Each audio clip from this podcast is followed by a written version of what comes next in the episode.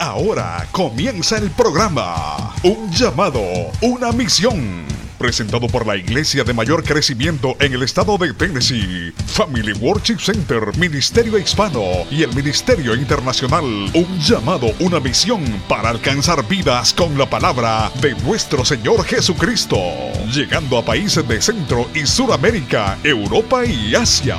El pastor Ismael García ha trabajado como misionero y hoy actualmente es el presidente y pastor del Ministerio Internacional. Un llamado, una misión. Proclamar entre las naciones su gloria, en todos los pueblos sus maravillas. Quédese desde ya en nuestra sintonía. De Primera de Reyes, capítulo 18, versículo 30. Y creo que voy a, no sé, eh, eh, esto me va a tomar mucho tiempo, pero no se preocupe, que vamos por aquí en adelante. Dice la hermosa palabra en el trino Dios. Vamos a estar puestos en pie, acompáñame, póngase de pie para darle reverencia a la palabra de nuestro Señor Jesucristo. Y dice la hermosa palabra en el trino, en el trino Dios, Padre, Hijo y Espíritu Santo. Y la iglesia dice, amén. Entonces dijo Elías a todo el pueblo, acercaos a mí. Y todo el pueblo se le acercó. Y él arregló el altar de Jehová que estaba arruinado. Déjame repetir nuevamente eso. Entonces dijo Elías a todo el pueblo, acercaos a mí. Y todo el pueblo se le acercó. Y, le, y él le arregló el altar de Jehová que estaba arruinado. Puede tomar asiento en esta tarde. No siente la alabanza. Dele la mano al que está a su lado y dígale, adoradores, no espectadores. Dígale al que está a su lado, adoradores, no espectadores. Nosotros queremos establecer una cultura de adoración. Nuestra iglesia a donde nosotros, la visión que Dios nos ha dado, eh, hacia donde nosotros queremos llegar esta iglesia, no el templo el templo es una estructura física. A donde nosotros queremos llevar como iglesia, como cuerpo de Cristo, es que esta congregación, la gente que nos visita, la gente que son miembros, la gente que nos ve a través de las redes sociales, que tenga una cultura de adoración. Nosotros fuimos creados para adorar. Una iglesia que pueda reconocer eh, que, que en la adoración hay sanidad.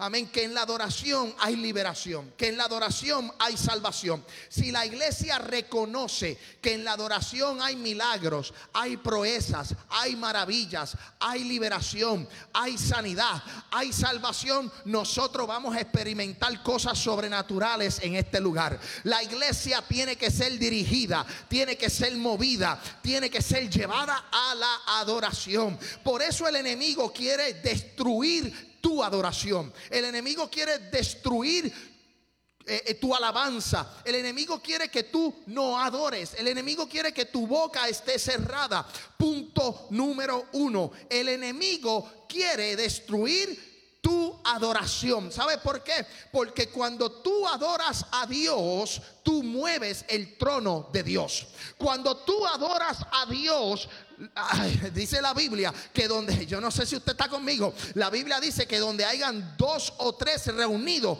ahí está Dios. Aquí hay más de 30, 40, 50 personas. Y si nosotros nos vamos en un mismo pensamiento, si nosotros nos vamos en un mismo, eh, eh, eh, en una misma adoración, créeme, los quiciales de este templo se van a estremecer. Algo va a suceder. Porque cuando tú adoras, el trono de Dios se estremece. Cuando tú adoras, algo tiene que suceder porque tu adoración libera poder, porque tu adoración libera maravillas. Pero el enemigo quiere destruirla. Yo quiero que usted sepa que nosotros fuimos creados para adorar. Y yo no, yo no quiero entrar en un asunto teológico o de líneas teológicas o de pensamientos teológicos, pero también el enemigo era, eh, fue creado para adorar. Y mira lo que dice el libro de Ezequiel capítulo 28. Porque el enemigo quería usurpar tu adoración. El enemigo creado para la adoración, los ángeles creados para la adoración, pero el enemigo, Satanás, la serpiente antigua, este, este querubín, este, este, este ángel llamado Lucifer, tenía un privilegio, pero él se corrompió. Este, este, ángel se corrompió en su persona, en su corazón. Mira lo que dice el libro de Ezequiel, capítulo 28, versículo 11. Y dice la siguiente manera, vino palabra de Jehová diciendo, esto fue Ezequiel, versículo 12, hijo de hombre, levanta endecha sobre el rey de Tiro y dile así, así ha dicho Jehová el Señor, tú eres el sello de la perfección, lleno de sabiduría acabado de hermosura. Versículo 13, en Edén, en el huerto de Dios estuviste, de toda piedra preciosa era tu vestidura de cornarina, topacio, jaspe, crisólito, berlilio, onice, de zafiro, de calbucleo, esmeralda y oro. Los primores de tus tamboriles y flauta estuvieron preparados para ti el día de tu creación. Mira lo que dice el versículo 14. Tú querubín grande Mire qué interesante, protector, yo te puse en el santo monte de Dios, allí estuviste, en medio de las piedras de fuego te paseabas, perfecto eras en todos tus caminos. Estamos hablando aquí eh, eh, eh, de, de, Satanás, estamos hablando de este querubín. Perfecto era en todos tus caminos desde el día en que fuiste creado hasta que se halló en ti maldad. A causa de la multitud de tus contrataciones fuiste lleno de iniquidad, pecaste, por lo que yo te eché del monte monte de Dios y te arrojé de entre las piedras del fuego oh querubín protector. Este querubín era precioso. Este querubín tenía los primores de los tambores, la flauta, tenía oro, tenía esmeralda. Este querubín era un querubín, amén, que fue creado por Dios. Pero el libro de Isaías, mira lo que dice el libro de Isaías, capítulo 14, versículo 11. Amén, ya el tiempo se me está acabando. Yo quiero que usted me siga con las sagradas escrituras. Descendió al Seol tu soberbia y el sonido de tus arpas, gusanos serán tu cama y gusanos te cubrirán. Como caíste del cielo, oh lucero, hijo de la mañana, cortado fuiste por tierra. Tú que debilitaste a las naciones, tú que decías en tu corazón, subiré al cielo. En lo alto, junto a las estrellas de Dios, levantaré mi trono y en el monte del testimonio me sentaré a los lados del norte, versículo 14, sobre las alturas de las nubes subiré y seré semejante al Altísimo.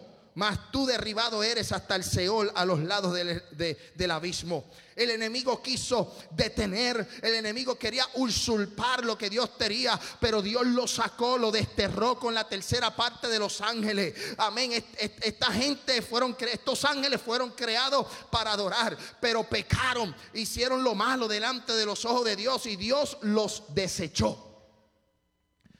Pero en el huerto del Edén Él crea al hombre y a la mujer. Y en el huerto del Edén nos crea, crea al hombre con un corazón de adorador, con una naturaleza de adorador. Y el enemigo quería detener eso, porque el privilegio que nosotros tenemos, o el privilegio que Adán tuvo en el huerto del Edén, Adán tuvo ese privilegio. Y sabes que el enemigo quiso robarlo, lo hizo pecar. Pero lo que no contaba Satanás es que Dios ya tenía el plan perfecto. El pecado y la muerte entró por el hombre, pero a través de Jesús de Nazaret entró la vida. A través de Jesús de Nazaret entró la restauración. Amén. El, hombre, Satanás quiso engañar al hombre, pero Dios le dio una oportunidad al hombre con Jesús de Nazaret. Sabes que tú eres un adorador, tú no eres un espectador. Tú eres un adorador, tú no eres para estar expectando, tú no eres para estar ahí esperando a ver qué va a suceder. No, si tú abres tu boca y alabas la gloria de Jehová, algo va a suceder en tu casa, algo va a suceder en tu familia, algo va a suceder en tu entorno. La atmósfera va a cambiar porque tú eres un adorador. El enemigo quiso detener a Adán. El enemigo quiso detener a Moisés. El enemigo quiso detener a Josué, a Elías, a Eliseo, a Daniel, a los jóvenes hebreos. Dios, el enemigo ha querido detener la iglesia. Pero la Biblia dice que las puertas del infierno no la van a detener. Porque tú y yo somos adoradores. Yo tengo un título de pastor, pero antes de pastor soy un adorador. Antes de ser profeta soy un adorador.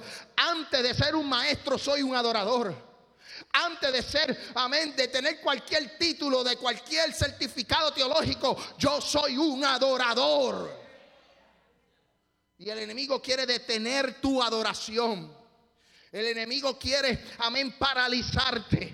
Pero la Biblia me dice a mí en Eclesiastés capítulo 10, versículo 4, si el espíritu del príncipe se exalta contra ti, yo no voy a dejar mi lugar. Dice, no dejes tu lugar, porque la mansedumbre hará cesar grandes ofensas. Eclesiastés, Salomón decía, si el espíritu se levanta, se levanta Zambalaj y Tobías, se levanta Satanás, se levante quien se levante, yo no voy a dejar mi lugar, yo no voy a dejar mi altar, yo no voy a dejar la música, yo no voy, ay, yo siento la gloria de Dios, yo no voy a dejar de alabar glorificar el nombre de Dios. Hay gente que sale corriendo tan pronto el enemigo se les hace de frente. ¿Sabe? Yo no sé si usted ha visto esto en, los Facebook y en las redes sociales. Y en una ocasión yo estaba hablando con un amigo y él me decía, no, vamos, en mi, iglesia vamos a tener una noche de guerra. Y una noche de guerra. Sí, sí, vamos a tener una noche de guerra. Y todo el mundo en la iglesia vestido con, con pantalones militares, con botas militares. Y todo el mundo, eh, una noche de guerra. Y yo le dije, mire, si tan pronto el diablo se les pare de frente, van a dejar los pantalones y se van a salir, corriendo. ¿Sí? Porque la gente viste militar, la gente, la gente, yo lo estoy viendo en las redes sociales, he visto muchas iglesias, he visto gente, amén, noche de guerra, tan pronto se les para el primer problema de frente, dejan de venir a la iglesia. Tan pronto Tan pronto le pase el primer, el, primer catarro, el primer flu, dejan de venir a la iglesia. Tan pronto lo sacan del trabajo, dejan de venir a la iglesia. Tan pronto le, le Tan pronto la mujer le vira los ojos para atrás, dejan de venir a la iglesia. Tan pronto el hombre levanta la mano, dejan de venir a la iglesia. Mira, hermano, y yo, yo digo, esto no se trata de vestirse de guerra, de tener botas, de tener, you know, eh, chalecos antibalas, ¿no? Esto se trata de que si el espíritu del príncipe se va a levantar contra mí, que si se le va a levantar Zambalás Tobía, todos los demonios quien se levante, ¿sabe lo que yo voy a hacer? Yo me voy a ir al aposento, yo voy a, pelear mi guerra, yo voy a pelear mi guerra de rodillas, mi, guerra va a ser en adoración, porque al diablo no le gusta que tú adores, si tú adoras, algo tiene que suceder. ¿Qué pasó con Pablo y Sila? Las cárceles se abrieron. Amén, Santo Dios. Cuando tú adoras, algo se tiene que mover. No salgas corriendo por el primer problema. No salgas corriendo por la primera situación que tú tengas en tu vida. Resiste y de vosotros huirá, dice la Biblia. Vámonos, que ya esto es tarde. Isaías capítulo 26, versículo 3 dice, ¿por qué yo en medio de mi guerra, en medio de mi situación, la Biblia dice, tú guardarás en completa paz a aquel cuyo pensamiento en ti persevera? Porque en ti he confiado. Mi confianza no está en los hombres, mi confianza está en el creador de los cielos y de la tierra. Por eso yo le adoro. El enemigo quiso usurpar, amén, la adoración de Adán, pero lo que él no sabía es que iba a venir Jesucristo, el Hijo de Dios, el Hijo del hombre, el Hijo, ay, yo siento la gloria de Dios, iglesia. Hello, están aquí conmigo. Yo quiero decirte que Jesucristo nos dio esa libertad de adoración. Punto número dos. Son más que 20 puntos. Punto número dos. No comprometas tu adoración. No la comprometas. ¿Ok? No la comprometas. La amistad con el mundo es, enemistad, con, es enemistad con Dios. Tu adoración es tu adoración, no la venda. ¿Sabes qué? Mira lo que dice Primera de Reyes, capítulo 18, versículo 1. Pasando muchos días, JJ, te tengo como loco allá atrás, ¿verdad? Gózate, JJ, te amo. Amén. Primera de Reyes, capítulo 18, versículo 1 dice, pasando muchos días vino palabra de Jehová a Elías en el tercer año diciendo, ve, muéstrate acá y yo haré llover sobre la faz de la tierra. Y fue pues Elías a mostrarse a Acab y el hambre era grave en Samaria. Acab llamó a Abdía su mayordomo y Abdía era en gran manera temeroso de Jehová. Porque cuando Jezabel destruía a los profetas de Jehová, Abdía tomó a 100 profetas y los escondió de 50 en 50 y los sustentó con pan y agua. Ahora es que vamos a entrar en el mensaje, ahora es que yo voy a predicar. Primera de Reyes, capítulo 18, nos muestra una historia donde vemos al rey de, eh, eh, el rey de Israel, eh, Samaria, Acab, vemos a Jezabel, vemos al profeta Elías. ¿Qué es lo que estaba sucediendo con esta historia? Bueno, que el rey era, era judío, Jezabel era una mujer que no tenía nada que ver con el pueblo de Israel. La gente habla de Jezabel como una mujer que se pinta, que usa pantalla, que usa aquí, que usa allá, que usa pantalones. le, quieren dar 20 significados a Jezabel. Pero en realidad, cuando hablamos de Jezabel, es una persona, es un espíritu que te quiere dividir, que quiere distraer tu adoración. ¿Qué fue lo que hizo Jezabel con el pueblo de Israel? ¿Qué fue lo que hizo con el rey Acab? Bueno, el pueblo de Israel adoraba a quién? A, a Dios. El pueblo de Israel, ¿a quién adoraba? Al Dios de sus padres, Abraham, Isaac y Jacob. Pero esta mujer vino a separar, esta mujer vino a distraer, esta mujer vino a, decir, no, no, no van a adorar a Dios, van a adorar a Baal, van a adorar a Cera. Y esta mujer estaba distrayendo al pueblo, estaba separando al pueblo de Dios. Y yo quiero decirte que tu adoración no puede ser comprometida porque la adoración del pueblo fue comprometida. Esta mujer logró dominar, manipular, destruir a Israel puso al rey a levantar altares de acera, a levantar altares de Baal. Si hay algo que a Dios no le gusta, es la idolatría. Si hay algo que a Dios no le gusta, es que adoren dioses ajenos. Dios es un Dios uno. Y en ese uno está la Trinidad, el Padre, el Hijo y el Espíritu Santo. Y yo quiero decirte que todo lo que distrae tu adoración y te separa de ese Dios es tu Jezabel. Y no podemos permitir que Jezabel entre en vuestra vida. No podemos permitir que, que nuestra adoración sea comprometida. Yo no puedo permitir que mi alabanza por mi boca sea comprometida, no. Yo voy a adorar a Dios, yo voy a adorar a Elohim, yo voy a adorar a Adonai, yo voy a adorar a Jireh. Yahweh se va a manifestar. ¿Por qué? Porque tú le adoras en espíritu y en verdad.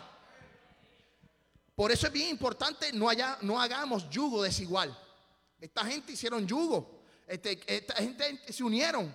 E, este rey Acab se unió con esta mujer y lo que hizo fue destruir. Dice la Biblia que el rey Acab hizo lo malo delante de los ojos de Dios. Fue un sinvergüenza, un charlatán. hizo lo malo. Por eso no podemos hacer yugo desigual. Por eso no podemos hacer amistad con el mundo. Por eso yo no puedo vender mi adoración por un plato de lentejas. Yo no puedo vender lo que yo he creído. Yo no puedo vender lo que yo adoro. Yo no puedo vender por, cosas nuevas, por, por, ser tendencia en las redes sociales. No, no, no, no, no, no, no. Espérate, espérate, espérate. Esto no se trata de, de que yo voy a seguir las tendencias de las redes sociales. No, aquí hay un Dios y ese es el único Dios que vamos a adorar. El Dios de Abraham, de Isaac y de Jacob. El Dios Padre al que yo clamo y Él responde. Al que yo oro y Él me responde. Al que cuando yo necesito él me suple. Eso es, cuando tú, cuando tu adoración es comprometida fuera de nuestro propósito, llegará la sequía a nuestra vida. Cuando tu adoración es comprometida, llegará el momento de sequía a tu vida. Te vas a morir espiritualmente. No vas a sentir, ni vas a oler, ni las acesunas. ¿Sí? Sí, porque tu adoración se ve comprometida. Cuando hay una adoración comprometida, te vas a desviar del propósito de Dios en ti. Y tú no puedes ser desviado del propósito. ¿Cuál es tu propósito? Es simple, ser un adorador. Aparte de eso, Podemos tener 20 ministerios, podemos tener 20 dones, podemos, podemos levantar muertos de la tumba, podemos sanar enfermos, podemos libertar, amén, endemoniados. Pero nuestra adoración no se puede comprometer. Lamentablemente estamos comprometiendo la adoración hoy día con espectáculos dentro de la iglesia. No, porque es que yo necesito, alaba, ir con el flow. Alaba la gloria de Jehová. Yo tengo flow y todo es el flow. Mire, hermano, el flow. Olvídese de ese flow. Sí, todo tiene que ser moderno. Y todo. Esto se está poniendo caliente. Ah, ya, ya mismo me botan de aquí. Sí, porque ahora todo es un flow. Hermano, Dios nos llamó a adorarle. Y yo no puedo vender lo que Dios me entregó. Me pueden quitar lo que me quieran quitar. Pero lo único que no me van a poder quitar es mi adoración. El trabajo se puede perder, el carro se puede perder. Ahora mismo hay gente en Florida que lo han perdido todo. Todo lo han perdido. Yo tengo familiares en Florida, una prima, lo perdió todo. Aquí, ahí, todo el mundo es igual, el rico y el pobre, todo, todo por igual. Pero no es lo mismo perderlo todo y alabar a Dios. Alaba.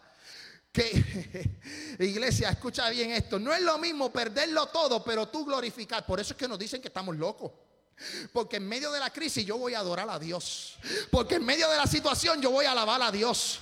Por eso es que esto es locura para los que se pierden. Porque es que la gente no entiende que en medio de mi momento, de mi proceso, yo voy a exaltar el nombre de Jesús de Nazaret.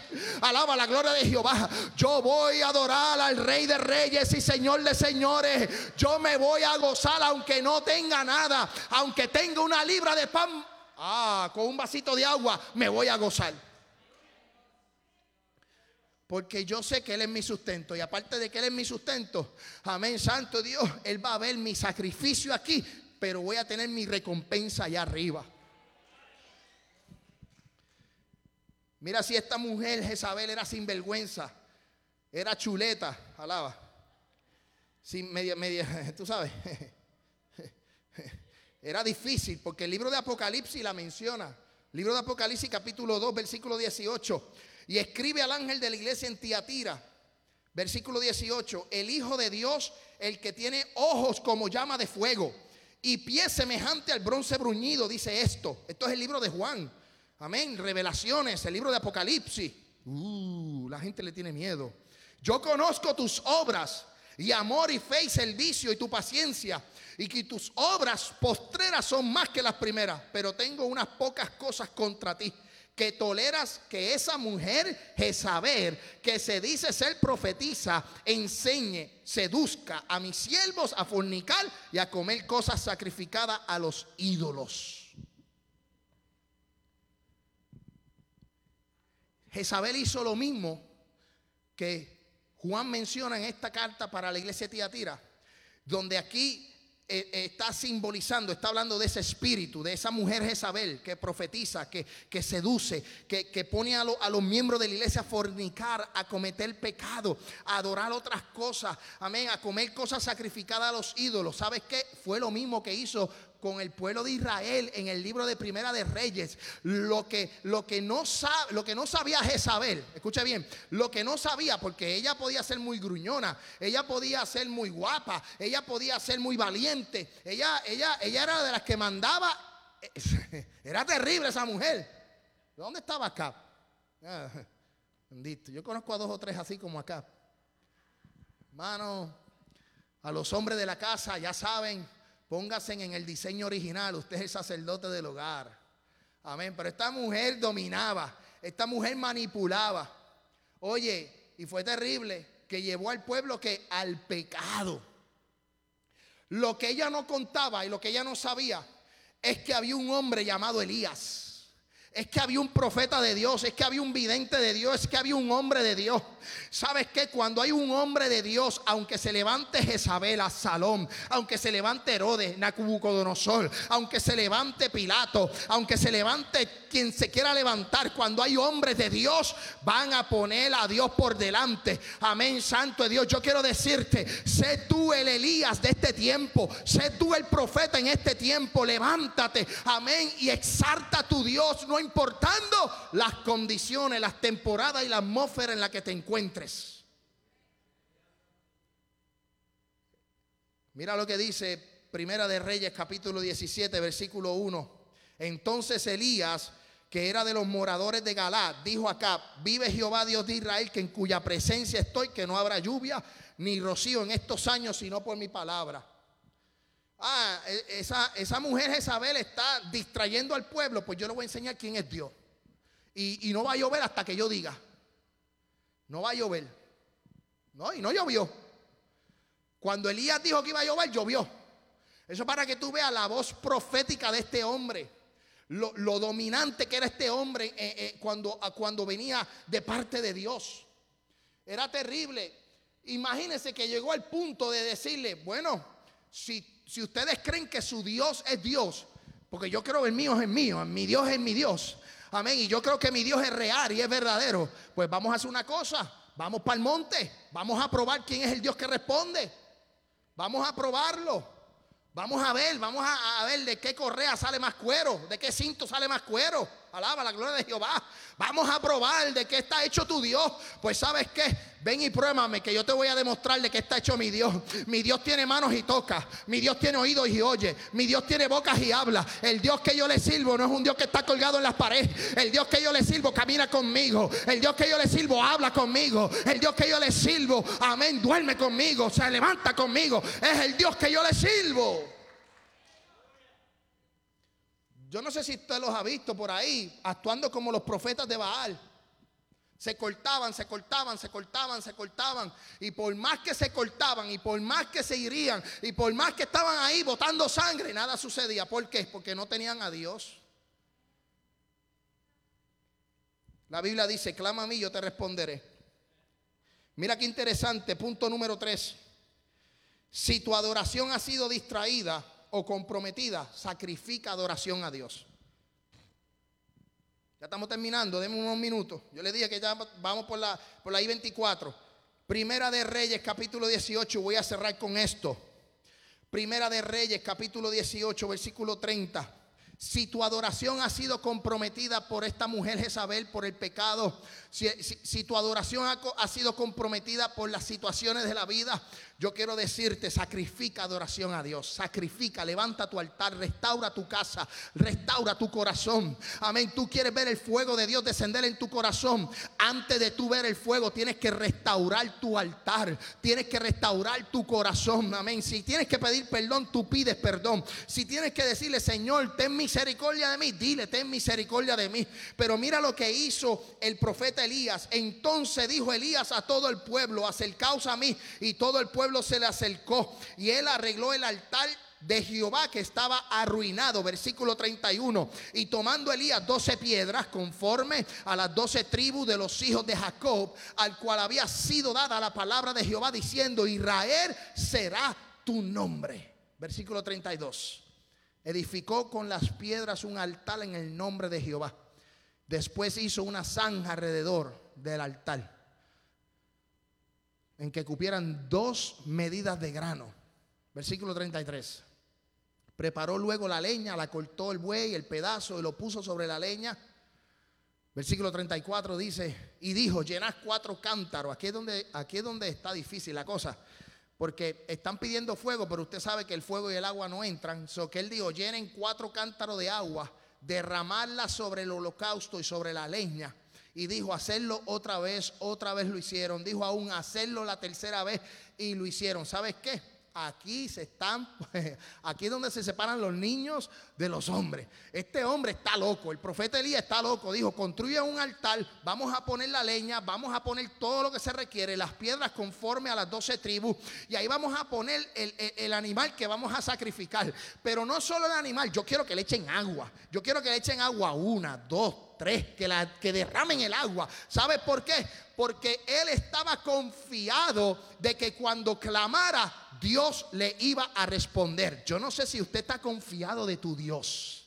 Yo no sé si tú estás, si tú realmente confías en tu Dios, que te atreves a decir que en medio de tu proceso, que en medio de tu situación tú puedas clamar a Dios y Él te responde Mira lo que dice el versículo 35. Mira lo que dice. Y de manera que el agua corría alrededor del altar y también se había llenado de agua la zanja. El ay, qué interesante. Vamos a ver, vamos a ver, vamos a él se va con todo a la adoración. ¿Sabe lo que sucedió? Que cuando dijo Dios de Abraham, Dios de Isaac y Dios de Jacob, respóndeme. ¿Sabe lo que sucedió? Fuego descendió del cielo Y ese fuego descendió y consumió el holocausto. Amén, Santo Dios. ¿Sabes por qué? Porque Él dijo, Señor, estoy aquí. Esta gente va a quedar en vergüenza. Y para vergüenza de la gente, yo quiero que tú sepas que tú le sirves a un Dios vivo y es verdadero. Él nunca te dejará en vergüenza. Si tú crees, lo recibirás. Si tú, ay, yo siento algo poderoso. Si tú crees en Jesús, tú crees en tu Dios, tú crees en, en lo que tú sirves, pide que hay. Por eso yo puedo decir, como dijo el apóstol Pablo en los Romanos capítulo 8, ¿quién nos separará de la adoración? ¿Quién me va a separar del amor de Cristo? Yo quiero que usted se ponga en pie, el hermano Silvio, que se ponga al piano. Amén. Y la hermana Camelia ahí. Amén, santo Dios. Porque mira lo que dice el apóstol Pablo para ya ir cerrando. ¿Quién nos separará del amor de Cristo? Ahora yo te digo, ¿quién te va a separar de tu adoración? Si tú quieres seguir siendo un espectador, si tú te quieres sentar y ya, pues yo te aconsejo que busques algo más. Pero si quieres seguir sentado, sigue sentado. Yo quiero decirte, ¿quién te puede separar de la adoración? ¿Quién te puede separar del amor de Cristo? Tribulación, angustia, persecución, hambre, desnudez, peligro, espada. ¿Quién te va a separar de ese amor? ¿Quién lo va a hacer? El enemigo. ¿Quién te va a destruir? El enemigo. El enemigo no tiene la capacidad ni la autoridad para tocarte. El enemigo no tiene la capacidad ni la autoridad para tocarte. Usted es un hijo y una hija de Dios. Para que el enemigo te toque tiene que pedir permiso. Para que el enemigo te quiera, él quiere destruirte. Él está como león rugiente buscando a quien devorar pueden suceder dos cosas. Que la protección de Dios sea quitada para que para llevarte a un proceso, a una prueba como pasó con Job y Dios te va a recompensar al final de tu prueba. Y el otro la otra parte es que uno se descuide y uno mismo le abra la puerta al diablo y le abra la puerta al enemigo y él entre. Pero yo quiero decirte que si estás protegido por Dios y, y estás firme, amén, en los caminos del Señor, el enemigo no te podrá hacer daño. El enemigo no te podrá destruir. Podrá maullar como gatito, pero conmigo anda el león de la tribu de Judá. Alaba la gloria de Jehová. Gózate. El enemigo maulla como gatito, pero conmigo anda el león de la tribu de Judá. El cordero, el que murió en la cruz del Calvario. Amén. El que se levantó de la tumba. Aquel que abrió la tumba. Aquel que salió caminando. Aquel que un momento dado se fue a caminar por encima de las aguas y le dijo a Pedro, vente, atrévete a caminar y Pedro se atrevió a caminar por las aguas. Yo quiero decirte que tu adoración nadie te la quite, que tu adoración nadie la corrompa. Escuche bien, versículo 36. Como está escrito, por causa de ti somos muertos todo el tiempo. Somos contados como ovejas de matadero. Ante todas estas cosas somos más que vencedores. Hmm, de aquel que nos amó. Por lo cual yo estoy seguro que ni la muerte, ni la vida, ni los ángeles, ni los principados, ni las potestades, ni lo presente, ni lo porvenir ni lo alto, ni lo profundo, ni ninguna cosa creada te podrá separar de tu adoración. Nadie te podrá separar de tu adoración. El enemigo vino a usurpar tu adoración, pero usted no le va a dar lugar al enemigo. Nos vamos a ir a la tumba nos vamos a ir a donde nos tengamos que ir. Pero mi adoración nunca va a ser comprometida. Que prendan el horno, que pongan los leones en el, calabozo. Que yo sé que Dios va a callar y va a cerrar la boca de los leones. De aquellos que, que, que, que dicen mentira. Aquellos que nos vituperan. Aquellos que nos crucifican. ¿Sabes qué? Yo voy a seguir adorando a Dios habla de mí todo lo que tú quieras hablar, que yo voy a seguir enfocado, yo voy a seguir mirando al blanco de la soberana vocación que es Cristo Jesús, yo voy a seguir mirando al que es consumador de, la fe, amén, santo, yo, yo voy a seguir a Cristo, yo voy a seguir su camino, porque Él dijo, yo soy el camino, la verdad y la vida, y nadie viene al Padre si no es por mí, ¿sabes? Nadie va a poder llegar al Padre si no es por Jesús de Nazaret.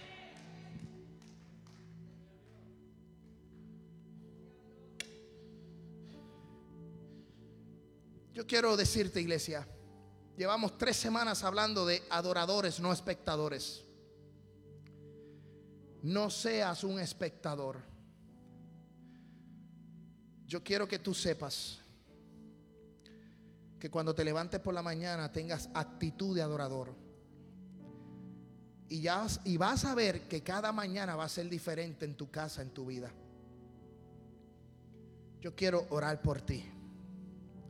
Si tú has sido un espectador, si tú quieres mejorar tu adoración, estaremos aquí para orar por ti. Pero yo quiero decirle a toda la iglesia, no seas espectador. No digas yo no sé hacerlo, yo no sé predicar, yo no sé qué hacer en la iglesia. Lo mejor que tú puedes hacer aquí es adorar. No hay nada más hermoso que adorar. No hay nada más hermoso que exaltar su nombre. No hay nada más hermoso que glorificar su nombre. Y yo quiero que tú te vayas contigo, con, con esta palabra para tu casa. Ya nos vamos a despedir. Diciendo, yo soy más que vencedor. Yo soy más que vencedor en Jesús yo soy más que vencedor. Y voy a salir por esa puerta adorando. Que mi vecino lo escuche. Que el carro que va a mi lado lo escuche. Si no se avergüenzan poniendo a Bonnie en el carro, si no se avergüenzan poniendo a Farruco en el carro, o a Romeo Santo una buena bachata, alaba. Si la gente no se avergüenza poniendo a la banda El Recodo, alaba, gózate. Jeje. ¿Ah? A los Tigres del Norte, ¿ah? o a Oscar de León. Sí. Si la gente lo sube a todo, ahí, ahí sube ese volumen, ¿sabes qué? Yo voy a adorar a Dios a todo volumen. ¿Ah? Yo voy a adorar a Dios. Yo voy a exaltar a Dios. Yo voy a exaltar. Sí, porque si no se avergüenza de Bad ¿por qué yo me tengo que avergonzar de mi Dios? Porque yo me tengo que avergonzar de poner a Marcos Witt? Amén. A toda boca. Renuévame, Señor. Porque yo me voy a avergonzar de poner a Julio Melgal? Porque yo me voy a avergonzar de poner a, a mí San Marco? ¿Sabes qué? La adoración mueve montañas. La adoración mueve montañas. Adórale y verás qué cosas grandes pasarán en tu vida. Adórale que verán cosas grandes en tu casa. Adórale que vendrán cosas grandes para tu familia. No te avergüences, porque esto es poder de Dios. Uh, tapa media vigilia hoy, alaba. yo creo que es que porque estoy en jeans y estoy en tichel y estoy más espola, alaba la gloria de Jehová.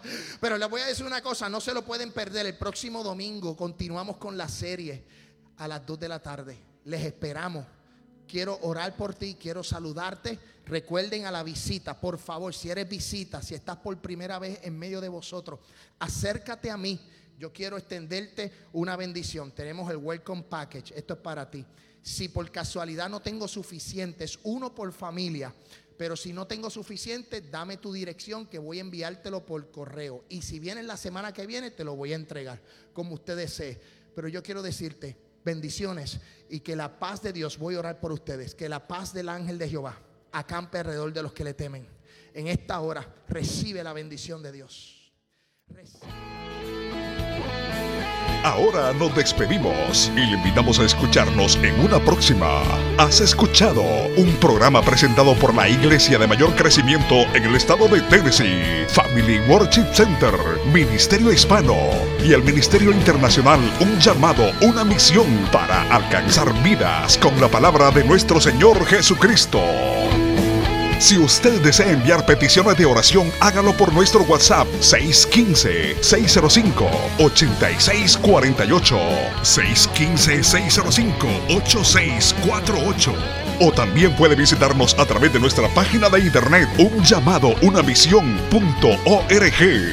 Bendiciones.